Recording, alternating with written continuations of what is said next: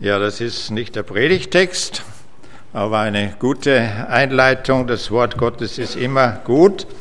Wir lesen heute aus einem Psalm, der schon vor vielen, vielen Jahren geschrieben wurde.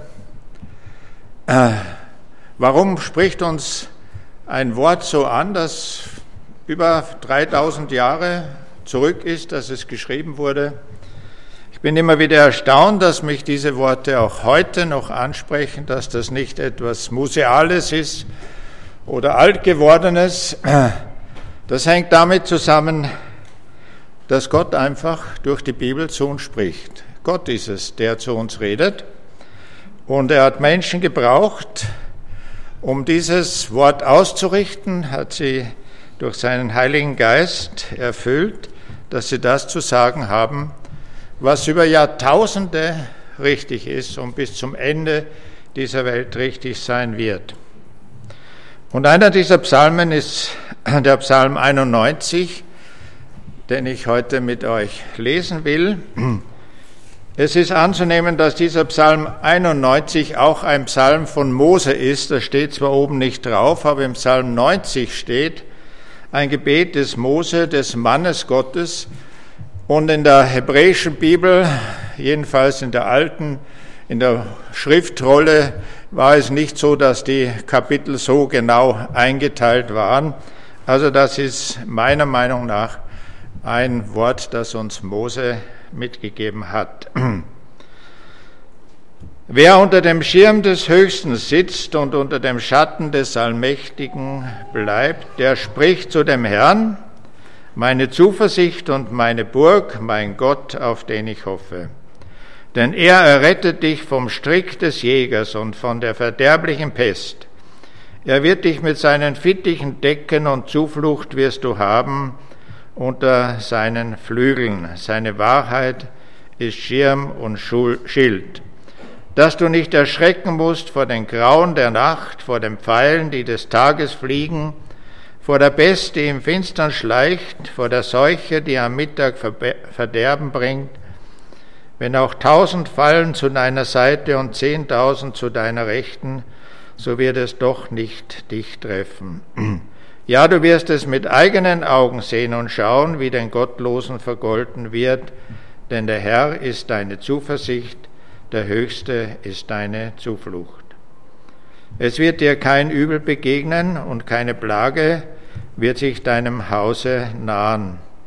Denn er hat seinen Engeln befohlen, dass sie dich behüten auf allen deinen Wegen, dass sie dich auf Händen tragen und du deinen Fuß nicht an einen Stein stoßest. Über Löwen und Ottern wirst du gehen und junge Löwen und Drachen niedertreten. Er liebt mich, darum will ich ihn erretten. Er kennt meinen Namen, darum will ich ihn schützen. Er ruft mich an, darum will ich ihn erhören. Ich bin bei ihm in der Not. Ich will ihn herausreißen und zu Ehren bringen. Ich will ihn sättigen mit langem Leben und will ihn zeigen mein Heil. Diesen Psalm hat einmal ein bekannter Theologe ausgelegt, Helmut Gollwitzer in der Gefangenschaft im Krieg. Und er hat damit bezeugt, dass wirklich an seiner Seite Menschen gefallen sind, Soldaten gefallen sind, rechts und links, und er hat die Bewahrung Gottes unmittelbar erlebt. Wir wissen, dass in unserer Zeit viele Menschen mit Ängsten zu tun haben weil sie sich ungeborgen fühlen, weil sie sich ungeschützt fühlen. Und darum brauchen wir einen Schirm und einen Schutz. Und davon redet auch hier der Mose. Wir wissen, dass es menschlich gesehen auch Schirme, Rettungsschirme für den Euro gibt. Und manchmal klappt das nicht mit diesem Rettungsschirm. Und äh, es gibt Raketenrettungsschirme oder Schirme, die mit Raketen äh, sind bestückt und sie sollen die Länder schützen.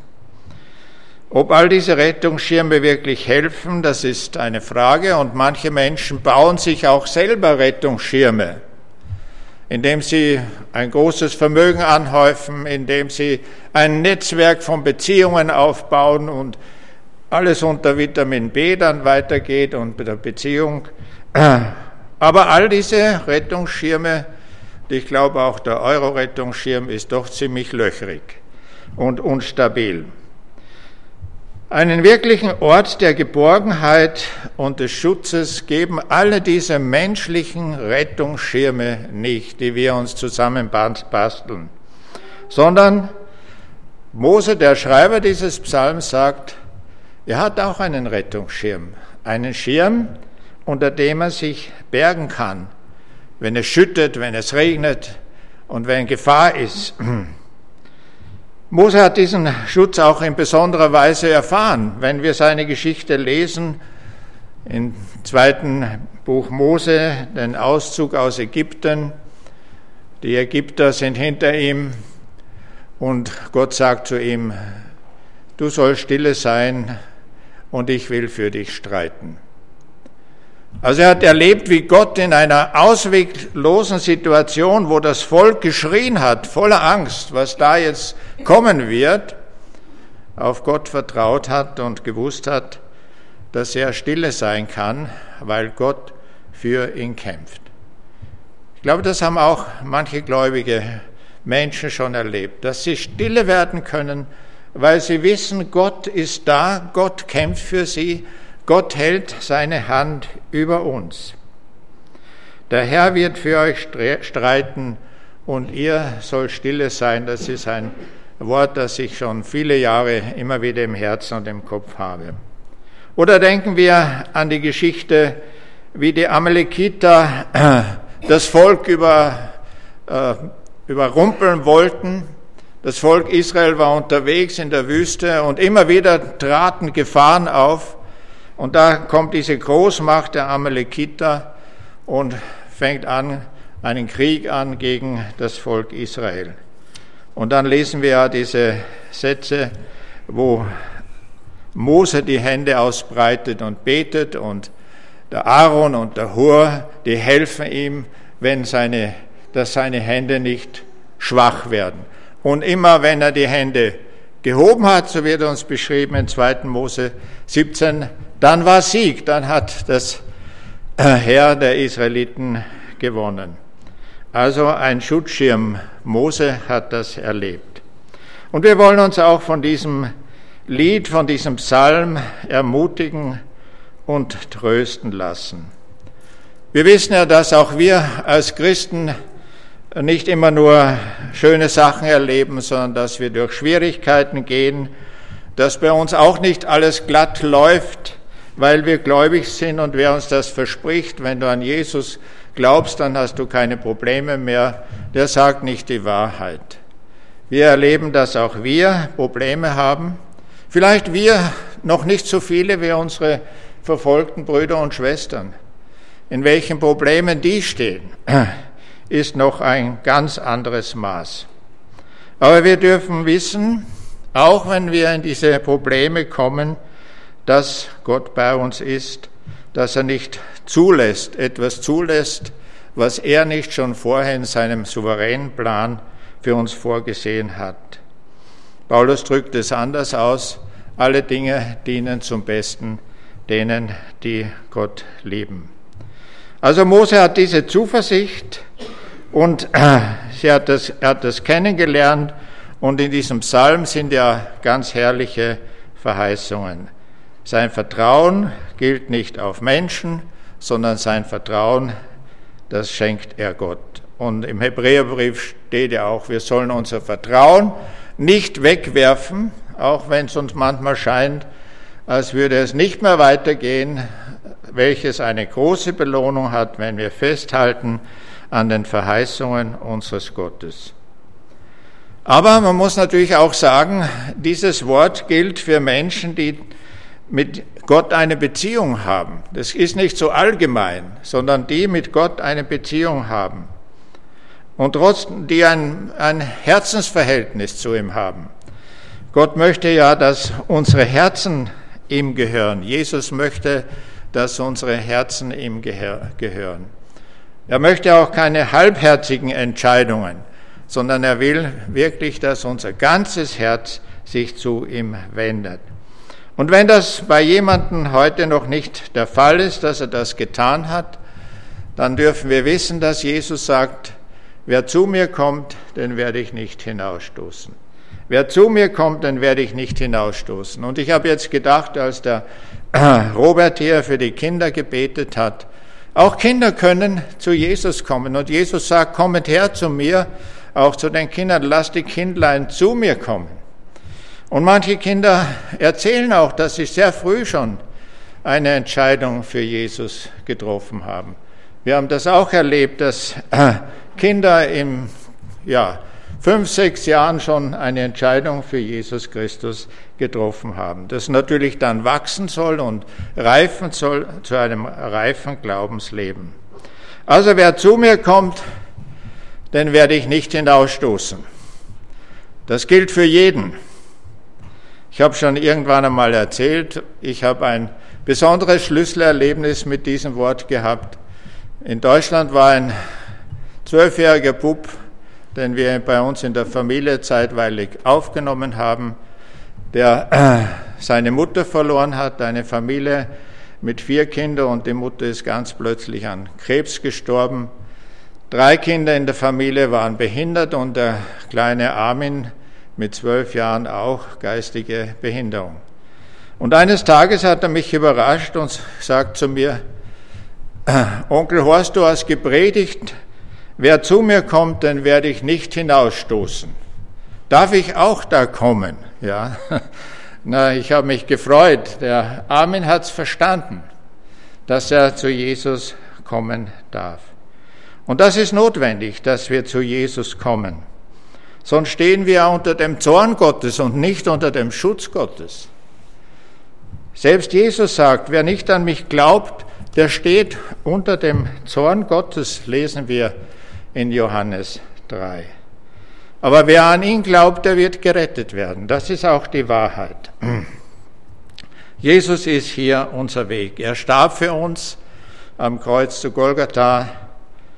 Durch den Glauben an ihn wird uns die Gerechtigkeit zuteil haben wir heute auch schon gelesen und da dürfen wir unter dem Schutz des Allmächtigen stehen. Das ist die Wahrheit, dass wir unter dem Schutz des Allmächtigen stehen dürfen, wenn wir vom Herzen an Jesus glauben, wenn wir eine innige Beziehung zu Jesus und zu Gott haben. Da dürfen wir im Schatten des Allmächtigen sein, wenn die Hitze der Anfechtung und der Probleme auf uns einbrennt. Wir dürfen im Schatten des Allmächtigen sein, unter dem Schutzschirm Gottes. Das gilt auch für unser Leben, auch für alle möglichen Gefahren. Davon ist ja auch hier in diesem Psalm die Rede, was auf einen Menschen alles einstürmen kann. Natürlich damals anders vielleicht auch heute als heute, aber wir wissen auch, dass auf uns viele Dinge einstürmen und uns beschäftigen. In seiner Gegenwart dürfen wir wissen, sind wir aber geschützt, sind wir geschützt. Es ist eigentlich unter dem Schirm Gottes der allersicherste Platz auf dieser Erde, das sollen wir uns auch, wenn wir schon lange gläubig sind, immer wieder vor Augen halten. Natürlich, wenn wir uns unter diesen Schutz und Schirm begeben, wenn wir diese enge Beziehung mit Jesus suchen, wenn wir uns entfernt haben oder auch ein distanziertes Verhältnis zu Gott haben oder pflegen, dann stellen wir uns ja nicht unter diesen Schutz und Schirm. Hier heißt es ja auch vom Wohnen. Wir wohnen unter dem Schutz und Schirm Gottes. Wir wohnen. Wohnen ist mehr als hin und wieder einen Besuch zu machen. Es ist ein Vertrauensverhältnis. Wenn ich mit jemandem zusammen wohne, dann ist das ein inniges Verhältnis zueinander. Wir sollen also kein distanziertes Verhältnis zu Gott haben, sondern wirklich ein inniges und ihn immer wieder suchen, die Gemeinschaft mit Jesus, die Gemeinschaft mit Jesus suchen. Ich erlebe es immer wieder, wenn ich zu Jesus gehe im Gebet, dass dann viele Probleme ja, ein Stück von mir abfallen und ich darf sagen, du wirst für mich streiten und ich kann stille sein. Es gibt ja nicht wenige Menschen, die nur in der Zeit der Not auf einmal entdecken, dass es vielleicht einen Gott gibt. Und dann rufen wir diesen Gott an. Und wenn er dann nicht gleich so antwortet, wie, er, wie sich die Menschen das vorstellen, dann sagen, werfen Sie Gott auf die Seite.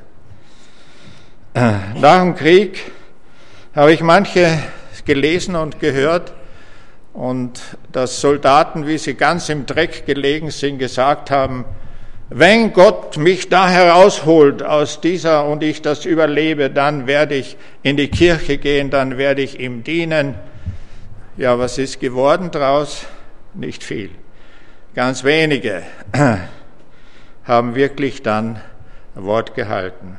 Also nicht nur in Zeiten der Not, und dann gehe ich wieder meine eigenen Wege. Nein, hier heißt es, wenn wir wohnen. Je enger unsere Gemeinschaft mit ihm ist, desto zuversichtlicher werden wir auch, desto mehr Hoffnung haben wir auch, desto mehr Vertrauen haben wir auch. Mose spricht da hier auch von einer ganz persönlichen Beziehung zu Gott. Er sagt, er ist meine Zuversicht, nicht er ist irgendeine Zuversicht, sondern meine Zuversicht. Er ist meine Burg, er ist mein Gott. Er hat also eine ganz enge Beziehung zu Gott. In dieser Burg, so sagt er, kann niemand eindringen. Einige Jahrhunderte waren Burgen ja wirklich ein sicherer Versteck. Heute ist eine Burg nur mehr als Museum zu sehen. Aber wir dürfen wissen, dass Gott unsere Burg ist, die bleibt, unser Schutzschirm, der uns hilft. Und dann spricht hier Mose von verschiedenen Herausforderungen, die vielleicht uns heute ein bisschen komisch vorkommen. Die Schlinge des Vogelstellers. Ja, das damals einfach eine Gefahr gewesen ist. Best gibt es heute noch oder andere schwere Krankheiten. Oder die Pfeile in der Nacht. Wir können es vielleicht übertragen, dass in der Nacht uns manche Pfeile erreichen in unserer Seele, in unserem Herzen, die uns unruhig machen. Äh, also vor der Seuche, die in der Nacht in Finsternen schleicht und so weiter und so weiter. Also es werden hier eine ganze Reihe von Anfechtungen genannt, Herausforderungen und Gefahren, die uns begegnen können, ob in der Nacht oder am Tag, ob aus dem Hinterhalt oder offen.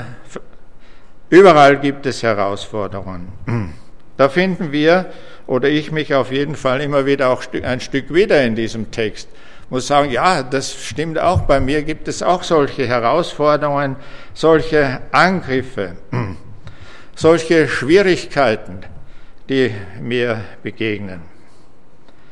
Es kann ja können verschiedene Dinge sein.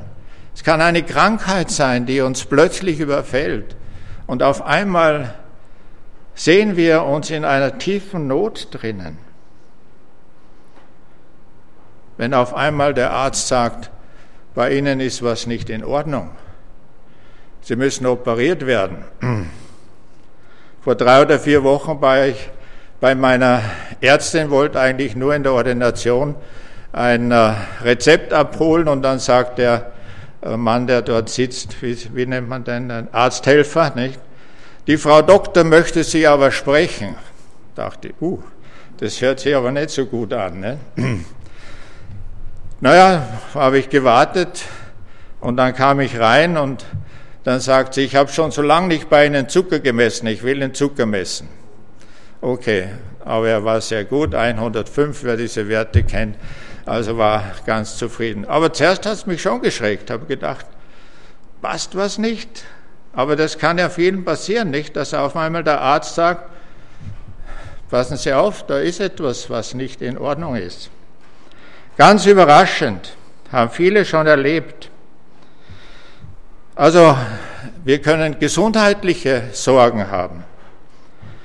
Manche sind überrascht von Beziehungsproblemen, dass auf einmal es schwierig wird, vielleicht mit dem Ehepartner oder umgekehrt, oder andererseits auch mit Kindern, dass auf einmal Schwierigkeiten auftreten, an die man nie gedacht hat, als sie so kleine Babys waren. Nicht? Da hat man nicht dran gedacht, dass einmal sowas kommen könnte. Ja, so viele Dinge gibt es. Manche leiden an ihrer Arbeitsstelle, stehen unter Druck, vielleicht auch unter Mobbing. Manche leiden auch in der Schule, dass äh, andere Kinder sie mobben oder ausspotten. Also viele, viele Dinge gibt es auch in unserem Leben. Manche stehen vielleicht davor, dass es heißt, sie sind in einem Monat entlassen. Also wir können sie nicht mehr in unserem Betrieb brauchen. Und dann habe ich mir gedacht, wenn es hier steht, der Ausdruck steht, Fallensteller oder Vogelsteller, dass hier auch geistliche Angriffe gemeint sind dass hier Anfechtungen geistlicher Art gemeint sind. Satan ist ja der größte Fallensteller und er attackiert uns immer wieder, versucht immer wieder uns zu attackieren.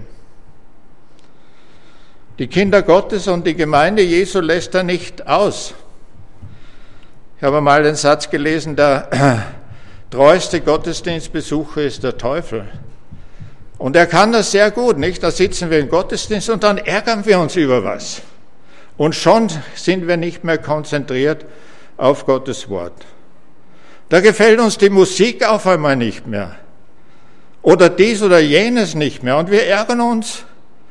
Und das Wort Gottes ist schon auf einem Acker, wo die Vögel kommen und es wegpicken. Also es gibt viele Anfechtungen geistliche Anfechtungen, nicht? Auch in der Gemeinde, dass wir uns über Menschen ärgern. Wie schaut der heute wieder aus? Oder was hat der wieder gemacht? äh, liebe Margarita, keine Angst. Sie schaut jetzt hin und her, wie er schaut, ausschaut. Ja, aber es gibt solche Versuchungen, nicht? Und wir wissen, wie schnell der Böse uns ablenken kann.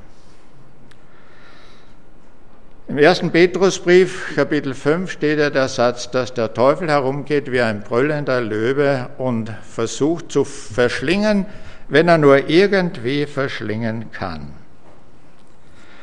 Jetzt ein Punkt, der auch interessant ist. Gerade einige Verse aus diesem Psalm hat der Teufel verwendet, um Jesus zu versuchen. Denn er hat seinen Engeln befohlen, dass sie dich behüten auf allen deinen Wegen und dass sie dich auf Händen tragen und du deinen Fuß nicht an einen Stein stoßest. Als der Teufel Jesus auf, die, auf die, den hohen Turm des Tempels geführt hat, hat ihn versucht, hat gesagt, spring herunter. Da steht ja sowieso im Wort Gottes. Du kennst doch das Wort Gottes, dass die Engel dich tragen werden. Manchmal sind die Verführungen des Teufels unglaublich fromm. Ja? Er zitiert sogar das Wort Gottes. So listig ist dieser Satan. Jesus durchschaut es und sagt, wiederum steht aber geschrieben, du sollst den Herrn, deinen Gott, nicht versuchen. Und dann heißt es, und da wich der Satan von ihm, und die Engel Gottes dienten Jesus. Listige Angriffe des, des Teufels, da gibt es unzählige und wir brauchen da den Schutz und Schirm unseres Herrn. Die finsteren Mächte hörten nicht auf, an unserer persönlichen Herzenstür zu klopfen.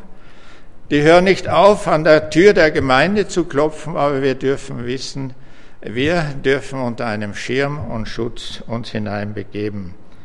Wir dürfen voller Vertrauen zu Jesus kommen und ihn um Hilfe bitten. Er hat die Kontrolle über alles. Und es geschieht nur das, was seinem souveränen Plan entspricht. Jesus, man könnte es ja fast sagen, überspitzt das wenn er sagt, dass alle Haare auf unserem Haupt gezählt sind. Ja, es könnte man denken, ist fast überspitzt, aber es ist so. Gott hat Kontrolle über unser Leben. Alle Haare hat er gezählt. Als Kind habe ich mir das gar nicht vorstellen können, kann man heute auch noch nicht vorstellen.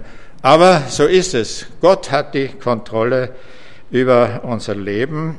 Und dann verwendet er, das möchte ich noch zwei Sachen sagen, ein Bild aus der Tierwelt. Er vergleicht Gott ganz kühn mit einer Henne. Mit einer Henne, Gott verglichen mit einer Henne, die unter ihren Flügeln ihre Küchlein hat die schwach sind, die geschützt werden müssen. Und er sagt, ja, Gott ist so wie eine Henne, wo wir drunter schlüpfen dürfen. Er wird dich mit seinen Fittichen decken und unter seinen Flügeln wirst du dich bergen. Wir finden Schutz unter seinen starken Flügeln. Er beschützt uns vor Feinden, so wie eine Henne ihre Jungen vor Raubvögeln, Madern, oder Schlangen verteidigt, sogar mit dem Leben. So, sagt Gott, halte ich meine Fittiche über deinem Leben. Ich habe es einmal erlebt als junger Bub in unserer Nachbarschaft, die hatten Hühner und einen Hahn. Und eines Tages dachte ich, ich war glaube so sechs Jahre alt, ich muss mal schauen, diese kleinen Küken anschauen. Und was glaubt ihr, wie die Henne auf mich losgegangen ist? Die war da oben. Ich habe richtig Angst gekriegt. Und die Bäuerin oder die Nachbarin hat endlich die Henne runtergeholt. Sie hat also ihre Küken mit dem Leben verteidigt. Ja. Gott hat durch Jesus Christus uns mit dem Leben verteidigt. Und dann steht hier noch was von den Engeln. Das ist auch schön. Er wird seine Engel unsertwegen schicken auf unsere Wege, dass sie uns behüten. Wir haben vom Rettungsschirm gesprochen, wir haben von den Fittichen gesprochen und jetzt spricht Mose noch von den Engeln. Ich habe gelesen, nicht gezählt, aber gelesen, dass ungefähr 350 Mal in der Bibel von Engeln die Rede ist. Weil ich überrascht, dass so viel, so oft die Rede ist von den Engeln. Wir denken ja manchmal an Engel, wie an diese kleinen bausbäckigen Weihnachtsengelchen. Meine Schwester, die hat ein, ein, ein, wie soll man sagen, die sammelt solche kleine Engel. Aber ich muss hier sagen, das sind nicht die Engel, von denen Gott redet. Die Engel Gottes sind starke Boten, sind starke Kämpfer. Der Hebräerbrief setzt sich ein bisschen damit auseinander. Er sagt zwar sehr deutlich, dass wir ja nicht die Enkel mit Jesus vergleichen. Sie sind alle Geschöpfe. Jesus ist der Sohn. Die Enkel sind nur Diener, Geschöpfe und Diener. Aber er sagt, wie stark sie sind. Von den Engeln zwar sagt er, er macht seine Engel zu Winden und seine Diener zu Feuerflammen. Seine Engel sind wie ein Sturm so mächtig, wie Feuerflammen. Und wir lesen in der Bibel, dass immer wieder Engel in den entscheidenden Ecktaten der Heilsgeschichte auftauchen. Der Engel Gabriel zum Beispiel, der Maria verkündet, dass sie den, ihren Sohn aus Gottes Geist gebären wird. Aber die Bibel sagt uns auch, er schickt die Engel uns zu Hilfe. Das steht auch in Hebräer. Sind sie nicht alle dienstbare Geister? ausgesandt zum Dienst um derer willen, welche das Heil ererben sollen. Also ausgesandt für uns. In der Regel sehen wir sie nicht. Vielleicht ist gut, dass wir sie nicht so sehen, weil immer wenn in der Bibel steht, dass Menschen einen Engel sahen, dann haben die nicht Hurra geschrien, sondern sie sind ganz klein geworden, haben angefangen zu zittern haben Angst gehabt, sich gefürchtet. Und es das heißt sogar, auch im Hebräerbrief, dass wir ohne unser Wissen sogar Begegnungen mit Engeln haben können.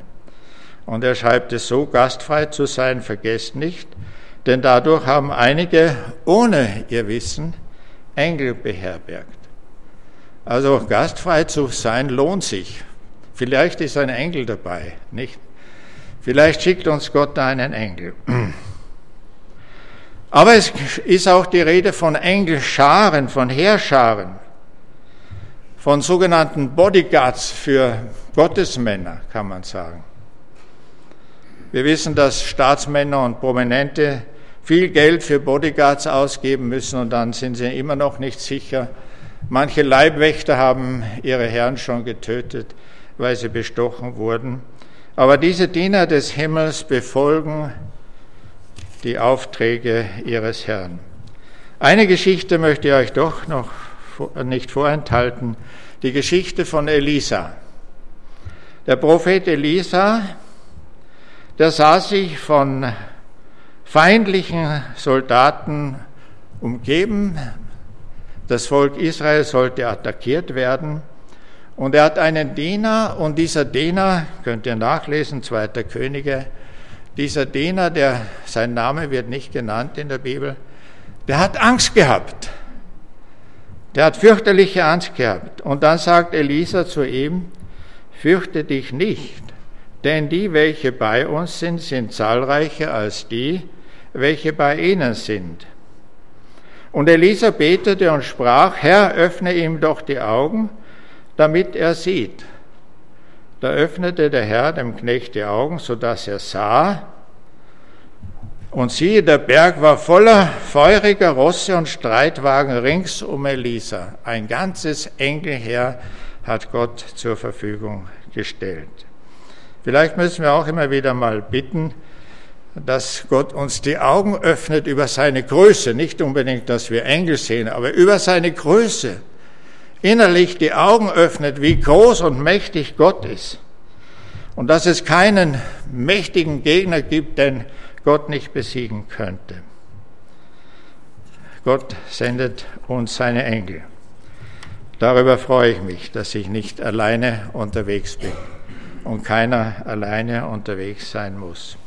Der englische Prediger Spürzen sagt ja, in den Dienstanweisungen der himmlischen Herrscharen steht vermerkt, dass sie besonders auf diejenigen Menschen achten sollen, die ihre Zuflucht in Gott suchen.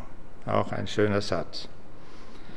In den letzten Zeilen dieses Psalms wird dann noch einmal besonders betont, wie eng die Beziehung des Mose zu Gott war.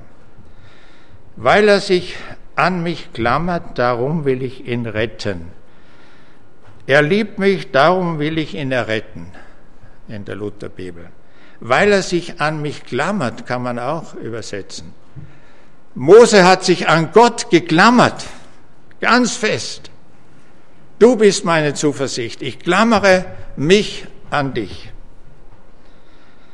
Das ist etwas Wunderbares. Und so erfahre ich Hilfe und Schutz. Klammerst du dich so an Gott und sagst, Gott, ich halte mich an dir fest. Ich klammere mich an dich. Wir brauchen nicht unser Leben alleine meistern, sondern wir dürfen uns an Gott klammern und er wird uns durchtragen. Mose wusste, er hat sich an Gott geklammert und er wusste, dass Gott bei ihm ist. Ich weiß nicht, ob irgendjemand mit Mose hätte tauschen wollen. Also ich habe manchmal gedacht, nein, mit Mose nicht. Eine Million Menschen, ja, eine Million Menschen und lauter einzelne Individuen, die jeder meinte, er kann es am allerbesten. Murrende Menschen, wenn es ihnen nicht gut ging. Und, Gott, und Mose hat sich an Gott geklammert. Und wir dürfen uns auch an Gott klammern. Es wird hier gesagt, er kannte Gott bei Namen. Das ist sehr wesentlich gewesen damals, jemanden bei Namen zu kennen. Und die Bibel sagt, jeder, der den Namen des Herrn anruft, der wird gerettet werden. Lesen wir in Römer 10. Diesen Satz habe ich manches Mal schon Menschen gesagt, die im Sterben waren.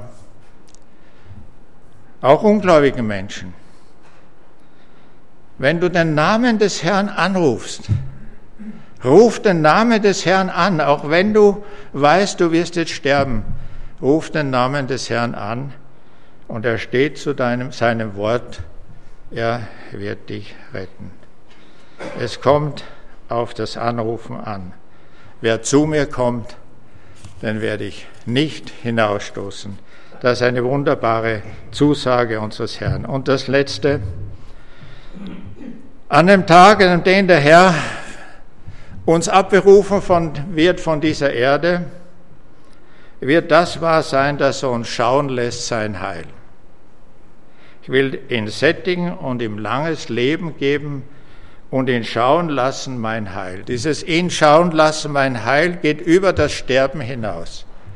Ich will ihm schauen lassen mein äh, das Heil. Auch bei unserem Sterben als gläubige Menschen spielen Engel eine Rolle, das sagt uns Jesus. Wenn er vom armen Lazarus spricht, er sagt, die Engel Gottes haben ihn in den Schoß Abrahams getragen. Und dann heißt Labidai im nächsten Satz, und der reiche Mann starb aus. Ja. Aber Menschen, die zu Jesus gehören, haben die Aussicht und das, die Verheißung, dass Engel Gottes sie dorthin tragen werden, wo sie hingehören. Und dort werden sie sein Heil sehen. Sein Heil sehen. Und da musste ich an die Offenbarung denken. Was macht Gott dann? Er wird abwischen alle unsere Tränen. Für alle, die in dieser Welt viel geweint haben aus Leid und Schmerz, besonders unsere Brüder und Schwestern, die um seines Namens willen leiden, aber auch wir, die geweint haben über dies oder jenes, über ihr Leid, über ihre Krankheit, über alles, was in ihrem Leben schwer war, über ihre Familie, über ihre Kinder, über ihren Ehepartner. Gott kommt, ganz persönlich, und wischt deine Tränen ab, dass du schauen kannst, sein Heil. Darum dürfen wir bekennen, im Glauben bekennen, du bist meine Zuversicht, meine Zuflucht und meine Burg, mein Gott, auf den ich traue. Wenn du das vom Herzen bekennen kannst, dann stehst du unter dem Schutzschirm Gottes, hast du Zuflucht bei ihm. Amen.